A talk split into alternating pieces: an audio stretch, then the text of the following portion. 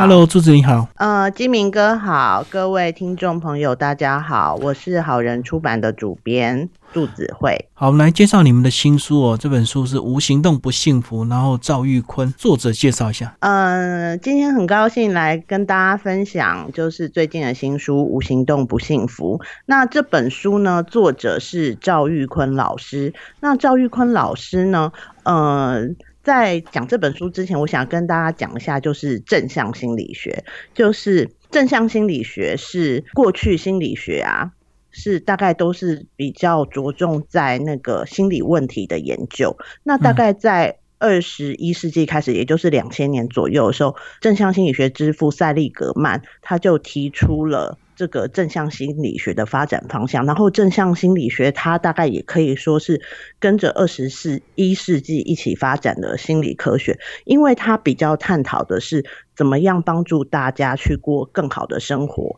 所以可能大家提到一些幸福感的研究，大概就是正向心理学研究的领域。那这本书的作者呢，就是赵玉坤老师，他是呃清华大学。积极心理学研究中心的副主任，那这个也就是正向心理学的部分。然后呢，他当初在美国宾州大学求学的时候，其实就是直接就是师从呃正向心理学之父塞利格曼这样子。然后等他回到呃中国的时候，他大概他也是中国最早就是最早一批学者，就是思考把那个。怎么样应用正向心理学来帮助大家来过更好的生活？怎么样提升幸福感的蛮重要的学者。然后，那所以赵玉坤老师在正向心理学呃这个研究领域其实还是蛮重要，算是华人蛮重要的代表人物。老师把书名跟我们介绍一下。他书名好像跟那个 清华也有关系。对对对，呃，其实无行动不幸福，其实大部分大家接触到。就是幸福的书，其实是可能都会比较柔软一些。那这本书其实感觉还蛮有能量。那它其实是直指一个蛮重要的关键，就是赵玉坤老师觉得幸福这件事，它其实最终不是你怎么想，或是你怎么去思考，其实很重要是它会在我们的行动中获得。那为什么会有无行动不幸福这样子的说明？可能也是。呃，他是从清华大学的校训“无体育不清华”这个部分得到灵感，但比较重要的是，我觉得他这件事其实在强调，是因为大部分我们可能接触到呃幸福的时候，可能会都会觉得比较心灵层面。不过，我觉得这个书名是很快的，呃，点破大家，就是说，呃，其实幸福这件事情，它不是用。心里想的不是用嘴巴说的。其实，当你有一些动作跟行动的时候，不管你走向哪一个方向，其实你都是有走向幸福的可能。然后，那我自己为什么会当初会想要就是做这本书？其实有一个很重要的原因，其实我我觉得人到了一个年纪之后，应该呃在比较年轻的时候，可能对于人生这件事可能都不会不一定会想的太多，或者是想比较多的是怎么样去呃追求一些比较物质层面的东西。然后，那当人生到了一个年纪的时候，你会发现，也许你已经在有一些物质层面某些方面，你已经开始有一些成果，可是你会发现你的发现自己的内心好像好像还是有一点点不是这么满足。然后呢？所以其实大概这几年，我自己个人的兴趣，我大概也会比较关注，就是在幸福或快乐，不是那么表层的，比较是心灵满足这一方面的主题。然后呢，大概就是读了一些这样子的书。后来呢，就是我在看了解这方面的书籍的过程，我才发现。原来可能慢慢之前可能之前接触到原子习惯啊，嗯，心流啊，刻意练习啊，其实这个部分它都是正向心理学的一个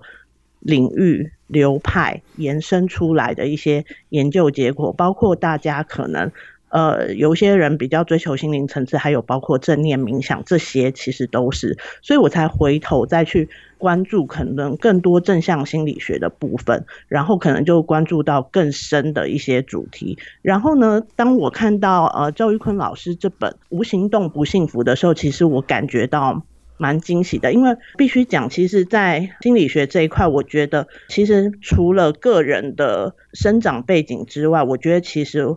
文化差异也是会有的，因为每个不同的国家或者是文化，其实东西方有不同的文化养成，然后但是我们现在接触到很多的。这个正向心理学比较经典的书籍，或者是比较脍炙人口书籍，其实大部分我觉得他们当然都有写出一个整个全人类的共同性，或是大家普遍有的人性习惯，所以这些书也非常受到欢迎。不过回归更生活化的部分的时候，我觉得有一块东西，可能有时候我们在读的时候，它可能还会需要一些，就是好像。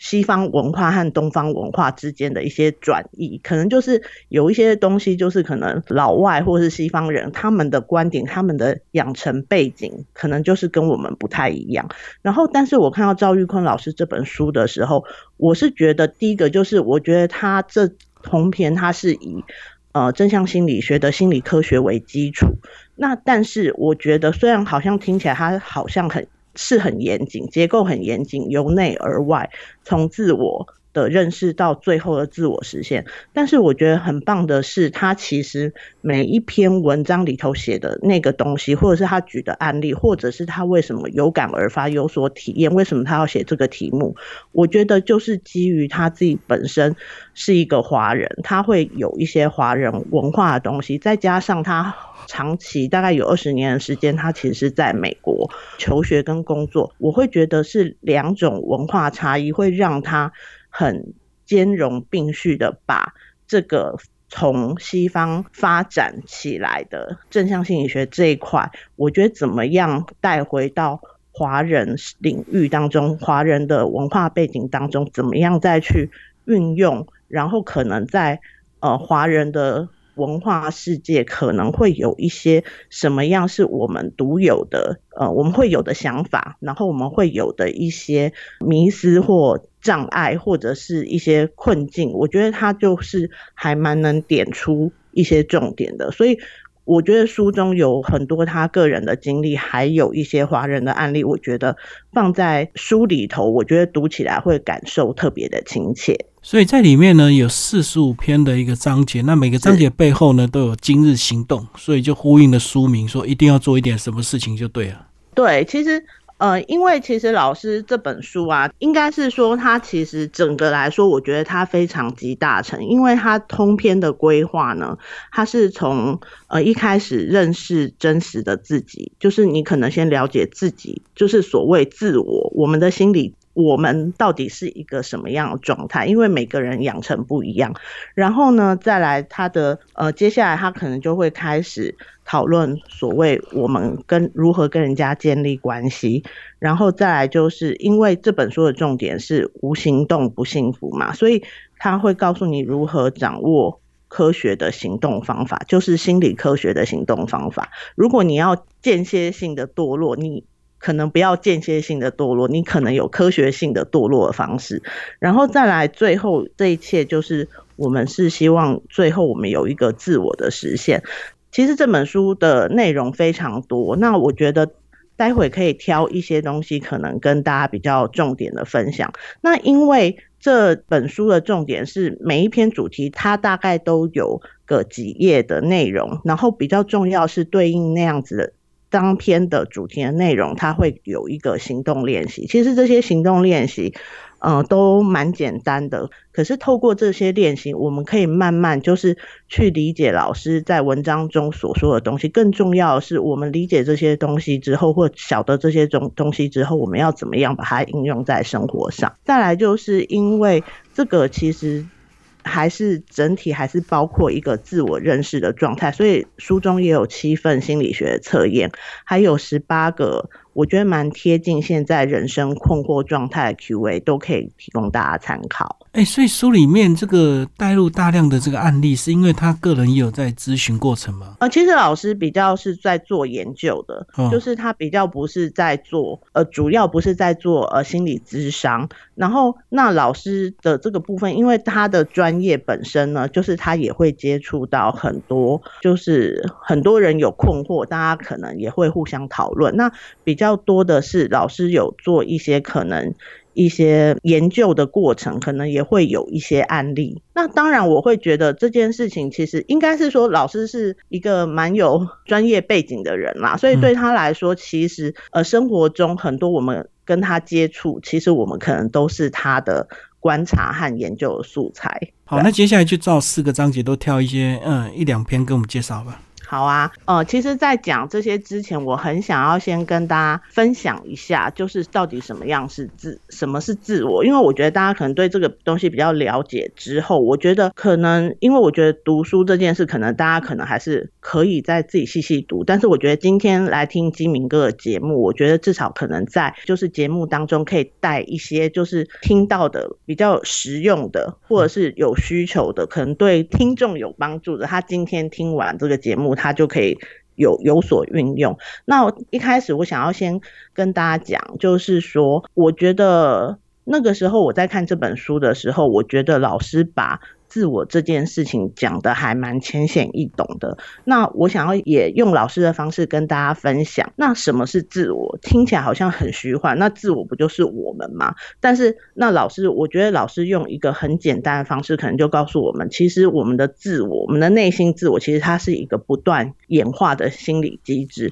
那我们可能常觉得说，哎，我们有一些心理上的困扰。也就是自我的困扰，它其实其实就是根源于，就是我们自我在演化过程中已经和环境有不适合的状态。那什么是不适合的状态？比如说，我们很多人会过度焦虑，很焦虑，就有些人很容易压有压力，就很紧张。那这个东西就是我们的生物基因和我们现在环境不适合。这个意思其实就是指说，可能比如说早期比较远古的时代，这种。焦虑和压力的基因其实就帮助我们生存嘛，因为我们感觉到危险，我们肾上腺素会分泌，我们会比较警觉，然后我们也可以准备逃跑。可是因为我们现在环境其实相对来说没有这么不安全，可能过去我们的危险是看到一只老虎，那我们可能真的要逃命，所以我们会引发看到老虎程度的焦虑。可是我们到现在，我们很多人的焦虑反应是，他可能看到一只呃小猫咪。那可能那个小猫咪对他来说，那个焦虑只是说啊，我应该把我晒的鱼干收起来，免得被猫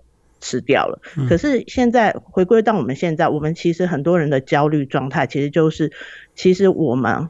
还保留那种原始的基因，所以但是这个东西都是可以。做改变的，也就是说，为什么要学习正向心理学？那这个部分就是大家可以先有个认知，然后再来就是还有就是，如果我们的大家有看过八二年生的金智英这个电影嘛？其实很多人他的烦恼是来自于，就是说他自己个人的价值观其实是有分裂和冲突。那我以这个东西也就表示说，我们的文化基因和。我们现在所处的环境不太适合。那我以那个八二年生的金智英的这个电影为例，就说其实很多人，我们的文化是代代传承下来。我们每个人在成长过程的时候，从我们的小时候，我们的父母怎么教育我，他们可能他们可能有他们传承的当时的一些呃价值观。可是说实话。价值观其实有时候不不一定要到一代，有时候在一代之间就有好几种价值观在互相传递。可是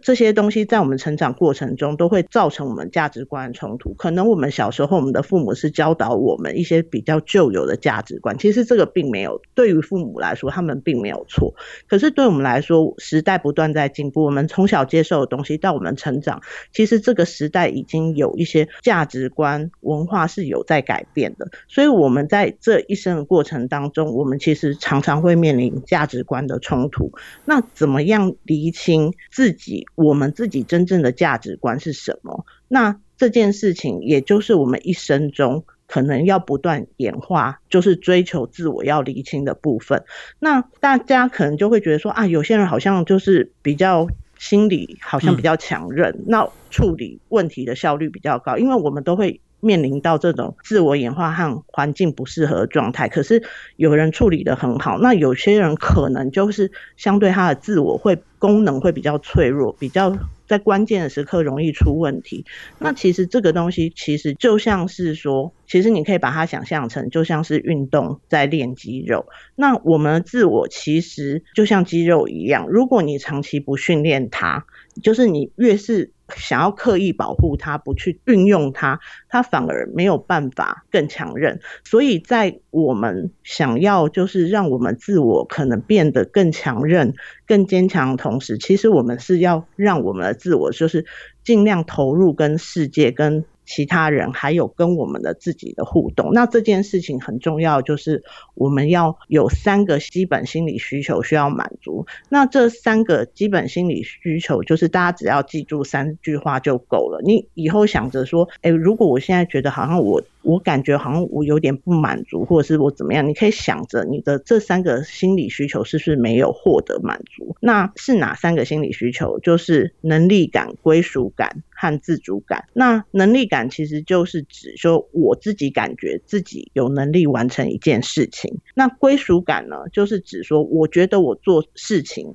有人可以支持我。那自主感就是。我做这件事情，我是发自内心、自愿的去做这件事。其实我们人生只要这三个心理需求满足了，觉得自己有能力完成一件事，感觉有人支持，而且是发自内心的去做任何事情，其实你的人生就会获得很幸福、很满足的。事情，所以也就是我们在整个人生历练的过程，其实就是不断的再去练习，让我们的能力感、归属感跟自主感是获得满足的这件事。然后，那我是想是说，先分享这个概念给所有的就是听众朋友，就是说，其实人生如果有太多的东西要。要去处理，但是你可以先记住，就是你的能力感、跟归属感、自主感，其实是可以靠着我们的不断练习跟行动，让它越来越满足，然后会让你的人生更幸福。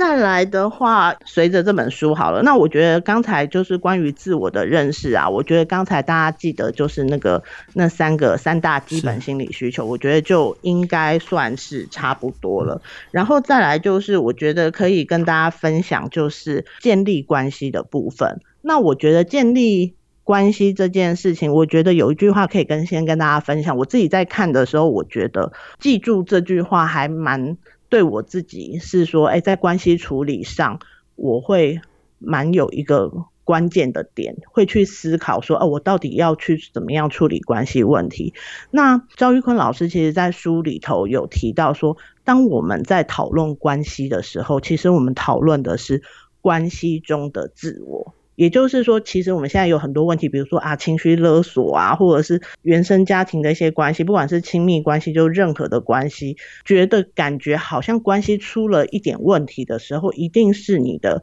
关系中的自我有问题。我说那个问题就不是我自己的问题，而是说关系中的自我没有获得，比如说能力感、归属感，或者是自主的感觉。我觉得大家可以。去思考这几个面向，那我觉得关系的话，我觉得可能很难不提到，就是所谓大家原生家庭的这件事情，因为我想我们每个人最重要的关系，应该都是在我们出生的那一刻，我们那时候是需要人照顾，大概没有一个人说我可以自己真的独立自主的长大，所以每个人一开始都是需要被照顾的状态。那大部分呃，我们每个人接触到最深刻而且很重要的关系，就是我们童年，我们跟原生家庭的关系跟经验。那当然，呃，我觉得其实讲原生家庭这件事，其实我觉得家家有本难念的经。那个点是在于说，其实我们的父母、我们的家人，包括我们自己，我们都是一个寻常的一般人。那人其实本来就是不断的在成长。然后我们希望完美，但是其实我们是不完美的。所以也就是说，父母当他把我们生下来，生儿育女，就是他们也在承担一份责任的时候，其实他们也在学习做父母。所以很多人的童年，大部分有些人蛮幸运的，他可能有一个安全型的呃父母，然后他可能获得很多的爱，他大部分都是。爱和温暖的感觉。但是大部分的人可能在原生家庭的当中，即便可能大部分是好的感觉，但是难免还是会有一点点。来自童年的一些阴影或伤痛，那这个其实很正常，因为其实来自儿时的伤害其实是很难逃避的，因为父母跟我们的关系是太紧密了，他们只要一点点小失误，我们可能就会会受到一些伤，这是很正常的事情。不过我们自我成长其实是一辈子的事，那。我觉得有可能现在在听节目的人，很多人也有自己的原生家庭，或他甚至自己就是为人父母，可能也会想要了解这一块。但是，呃，这里我觉得可以先跟大家分享一个概念。其实我们常常都会觉得说，哇，因为我的。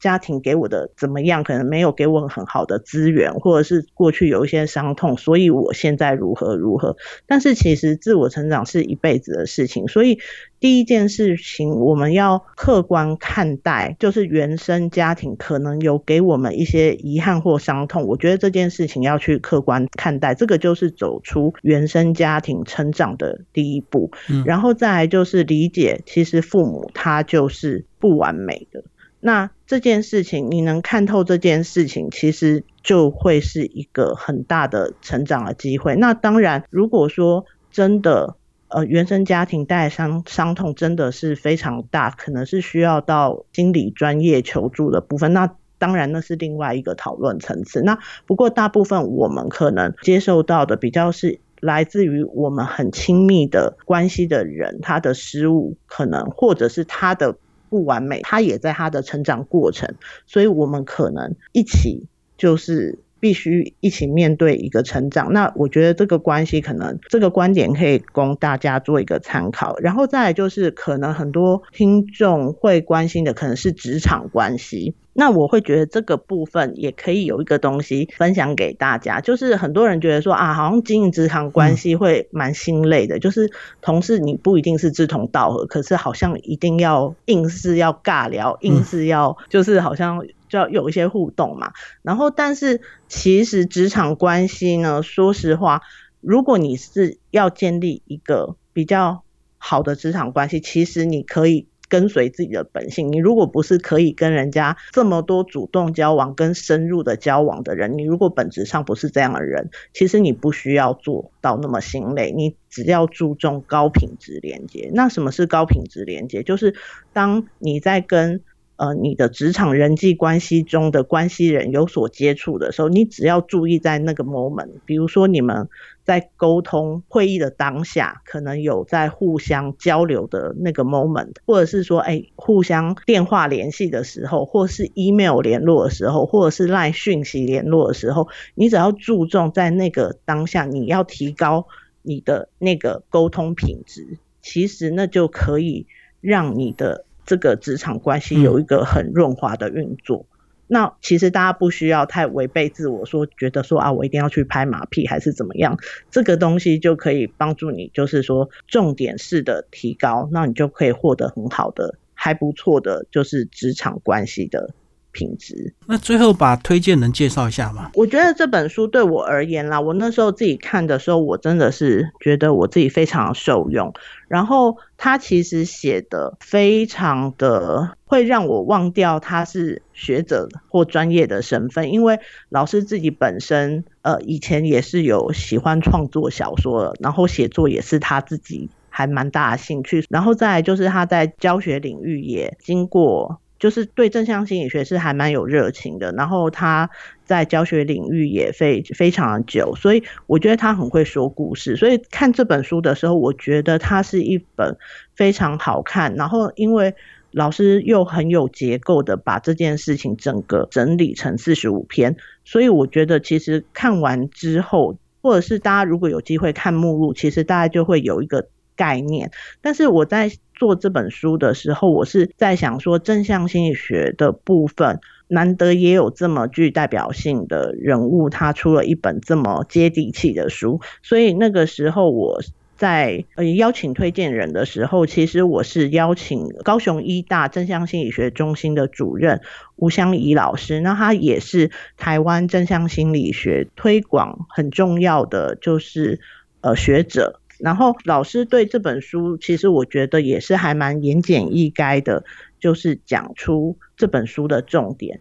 然后我我觉得我这里可以跟大家分享一下，就是老师呢对于这本书他看到的时候，他自己也觉得蛮喜欢的嘛。那吴香怡老师自己本身当初在二零一一年的时候，其实也是有到滨州大学，就是进行那个一些论文的交流。那他看这本书，他是觉得说这本书很重要，是就是。有大量的华人案例，可以让那个行动更接地气。那这个部分也很契合老师自己目前的研究，因为吴香怡老师他自己本身现在也是正向心理学中心，也就是主要在推广大家怎么样获得。幸福这件事情，因为很多人可能很会赚钱，很会做一些其他的追求，但是讲到幸福这件事情，有时候我们会对他有一个误解。然后再来就是吴香怡老师也还蛮肯定这本书，就是这里头的。我刚刚提到，它四十五篇主题，它都有四十五个今日行动。那这四十五个行动其实都有心理科学为基础。然后再来就是，老师是以比较专业的角度，有稍微提到，就是说，呃，作者他这个大部分的心理学书籍可能比较会是用塞利格曼的幸福五元素，然后但是赵玉坤老师他可能用了比较让读者可能更简单接受，可能就是我刚才所说的，就是自我决定论。也就是说，其实你只要去想说，你的三大基本心理需求，你的能力感、归属感、自主感，是不是获得满足这件事情去思考，可能对于大家来说会是比较一个简单的认知，然后也比较好，呃，根据自己的认知可以有所行动，这样子。好，今天非常谢谢柱子为我们介绍这本新书《不行动不幸福》，好人出版，谢谢。嗯，谢谢，谢谢金明哥，谢谢大家。